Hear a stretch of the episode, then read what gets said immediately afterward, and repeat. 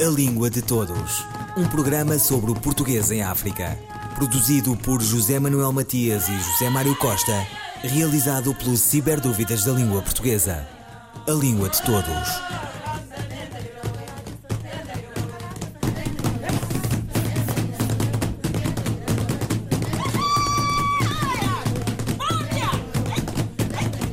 Em 2019, a língua portuguesa é uma das mais faladas do mundo, sendo a língua mais falada no Hemisfério Sul. Apesar dos números, falta o reconhecimento político, económico e cultural ao idioma comum dos países da CPLP. Qual será o papel que a língua portuguesa pode assumir neste mundo cada vez mais globalizado? Língua de Todos falou com o escritor português Mário Máximo. Há um conjunto de indicadores que nos dizem que, claro que tudo isto depois necessita de aprofundamentos, mas que a língua portuguesa é a terceira língua mais falada na, na Europa, eh, será a quarta ou a quinta mais falada no mundo, depois tudo depende de uma avaliação que se faz relativamente às diversas línguas árabes, pronto, mas, e portanto, eh, e ainda por cima, se juntarmos a língua portuguesa com a língua castelhana, temos aqui eh, uma das línguas mais faladas. E, portanto, a língua portuguesa está numa posição muito eh, positiva atualmente. As pessoas esquecem-se, e sem me querer alongar demasiado, esquecem-se o seguinte. No dia 24 de abril de 74 havia duas, dois países de expressão oficial portuguesa: o Brasil e Portugal. O Brasil era um país manifestamente não respeitado em todo o mundo e Portugal era um país muito pouco respeitado em todo o mundo. Uh, Portugal uh, era um país colonialista, era um país uh, que alguns diziam que era do terceiro mundo, embora também não fosse, mas, mas que pertencia ao terceiro mundo, um país que tinha, portanto, uma ditadura e que tinha uma imigração absolutamente assustadora, sobretudo a partir dos finais dos anos 50 e início dos anos 60, em que centenas de milhares de pessoas por ano fugiam para países europeus e para a Venezuela e para, para, muitos, para, para muitos outros lugares. E, portanto, uh, havia, havia um empobrecimento progressivo da, da, da, da vida em, em Portugal.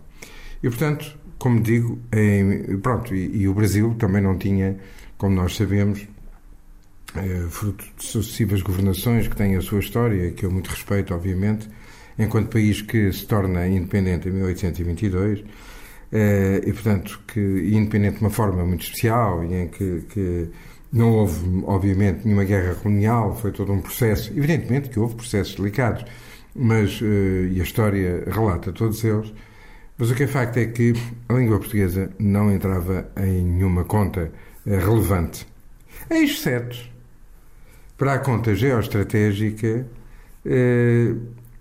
de alguns países eh, como os Estados Unidos da América, como, como a Alemanha e a Inglaterra, e sobretudo a Inglaterra, porque no pós, no pós eh, eh, após o armistício, em 1945, da Segunda Guerra Mundial, houve a convicção e ilusão em Portugal.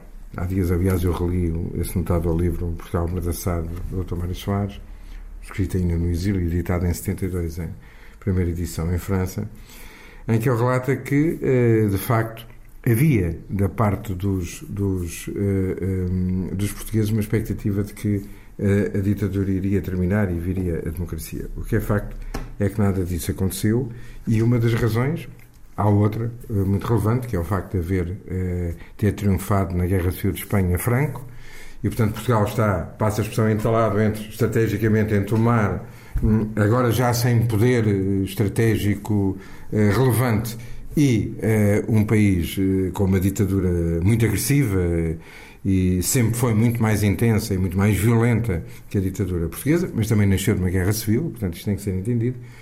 E foi entendido que pela Inglaterra, pelos Estados Unidos da América, nossos parceiros estratégicos, que se calhar era melhor que as coisas se mantivessem desta forma, porque havia no caso de Portugal, que não de Espanha, a situação das colónias, das colónias portuguesas. E havia o receio que pudesse haver um caminho para, eh, na altura, para o bloco da União Soviética. E, portanto, há aqui todo um quadro complexo nesta altura. Depois do 25 de Abril, Uh, há uma situação curiosa: é que de dois países de expressão oficial portuguesa transforma-se hum, em sete países de expressão oficial portuguesa.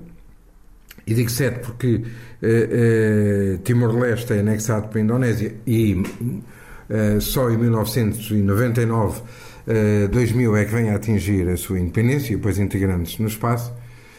Bem, e depois agora, eh, no contexto da lusofonia, Guiné Equatorial, mas é um assunto completamente eh, eh, sobre o qual, aliás, nem me quero pronunciar, porque discordo claramente da integração da Guiné Equatorial no, espaço da, da mundividência da língua portuguesa. Mas, portanto, Portugal, a partir de, Portugal não, a língua portuguesa, a partir daí, língua portuguesa que não pertence a Portugal, nasceu historicamente em Portugal, mas hoje pertence a todos os seus falantes, que se fala que são cerca de 260 milhões, e depois há as diásporas e há, há, há toda uma, uma situação que é relevante, mas eh, eh, a situação da língua portuguesa é uma situação de, eh, cuja perspectiva é claramente positiva, ou seja, está em crescimento, não está a língua italiana, não está a língua alemã, a língua, a língua francesa, tenho dúvidas, de facto a língua portuguesa está em ascensão no mundo.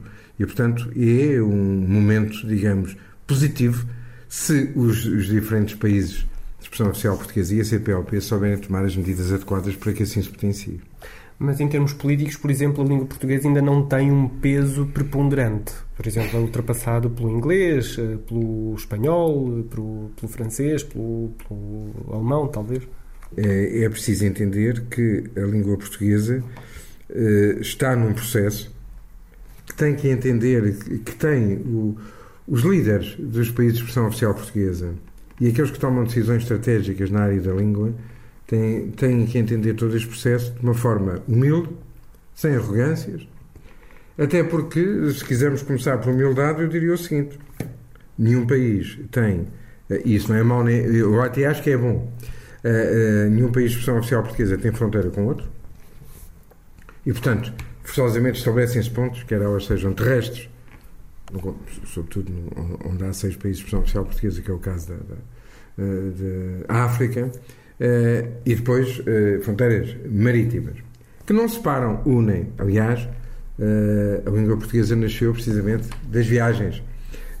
E ela foi-se colocando passo a passo, ano a ano, em termos históricos, e, e já lá vão 500 anos, precisamente através dessa, dessa passagem. E, portanto, eu diria que uh, a língua portuguesa uh, não é nenhum sonho feliz que, que, nós tenhamos a certeza que amanhã vai. Por exemplo, há, há abordagens estratégicas que dizem de quantificação que dizem que no final deste século não estaremos, nenhum de nós estará cá. digamos o Miguel é mais, mais jovem muito mais jovem que eu, mas não estará cá também, no final deste século, que serão meio bilhão de pessoas, portanto, 500 milhões de pessoas falam português. A ver, vamos, porque depende das políticas que forem seguidas no tocante à língua portuguesa, não só nas diásporas, mas dentro de cada país, e relativamente às segundas e terceiras gerações das diásporas, e até mesmo dentro dos países. Ou seja, há uma competitividade global, globalizada, de todas as línguas, e, portanto, Portugal não pode ficar apenas a olhar que bom, somos a terceira eh, na, na Europa, somos a quarta ou a quinta no mundo. Não. Tem que tomar atitudes assertivas. O número de falantes do idioma comum não cessa de aumentar. Embora o futuro do português pareça promissor, é necessário que os dirigentes políticos dos vários países que o partilham compreendam a força que tem. É urgente criar legislação que de facto invista e acarinhe a língua. Mário Máximo. Já poderíamos estar muito mais à frente, se bem que a história não se faça uh, uh, em meses. A história faz-se em décadas, em, uh, em, séculos, e portanto nada se faz de um instante para o outro. relembremos que, no fundo, a mácula colonialista termina em 74, 75, 76. E há um conjunto de, de, de de questões históricas que ainda não foram totalmente digeridas. Acho que em alguns casos mais artificialmente do que em termos de realidade, noutros não.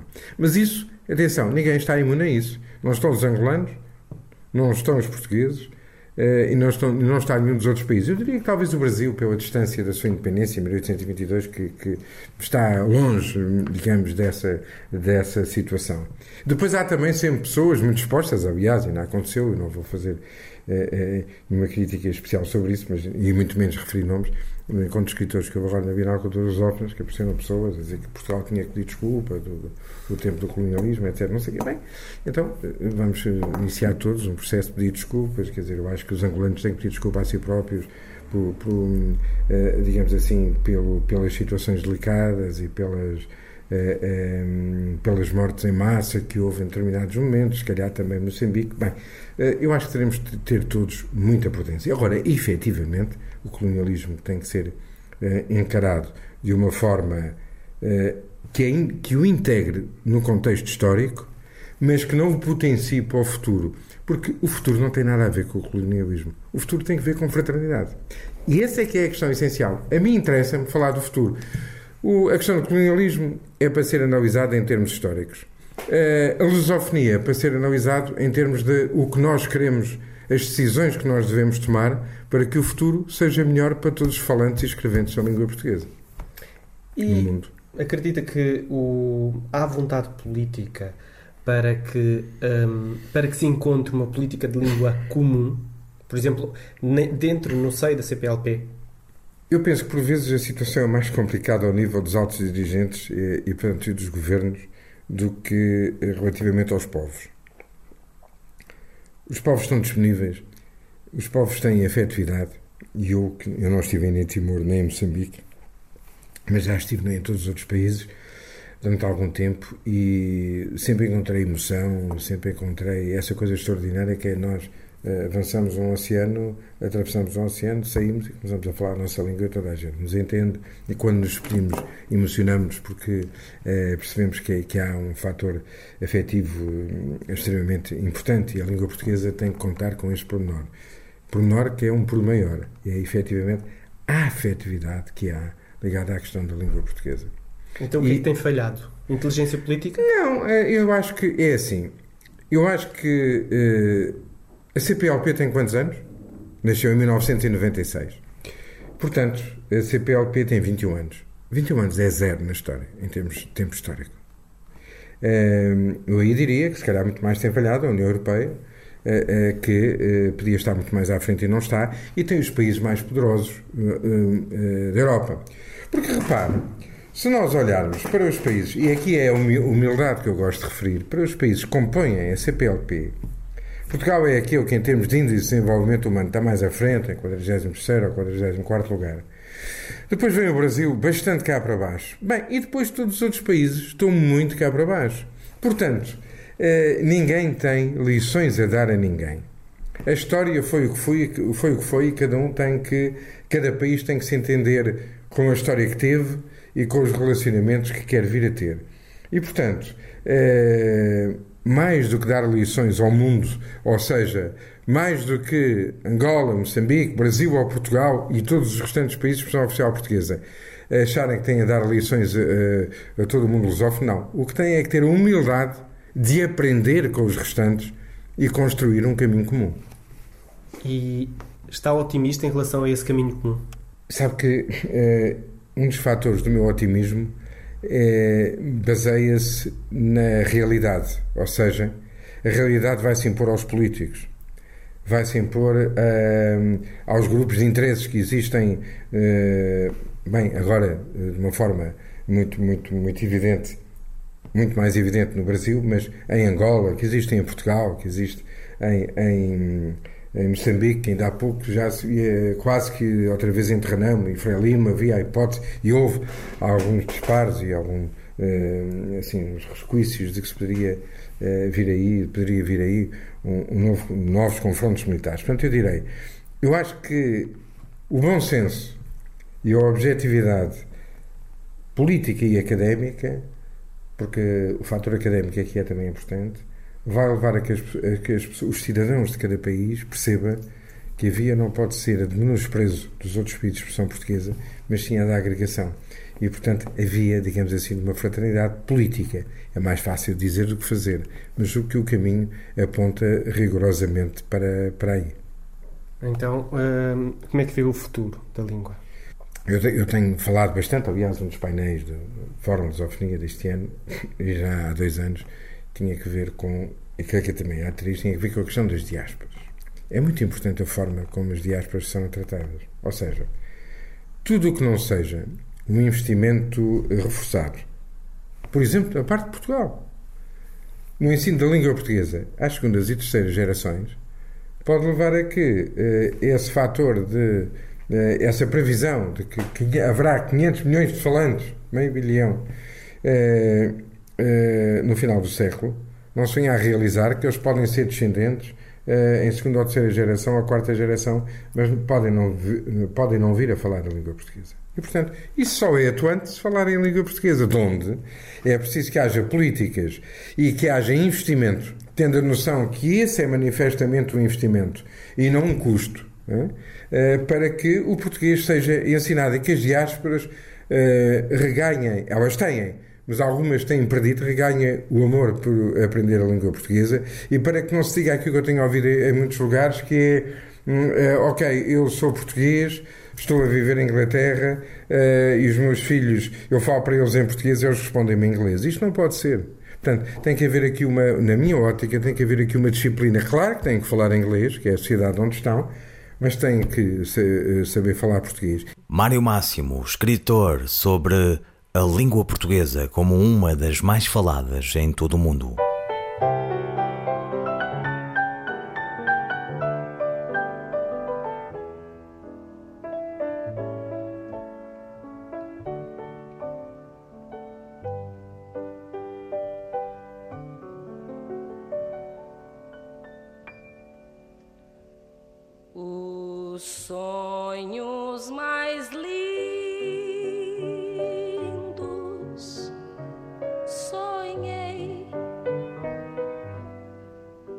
quimeras mil, um castelo ergui. E no teu olhar tonto de emoção com sofreguidão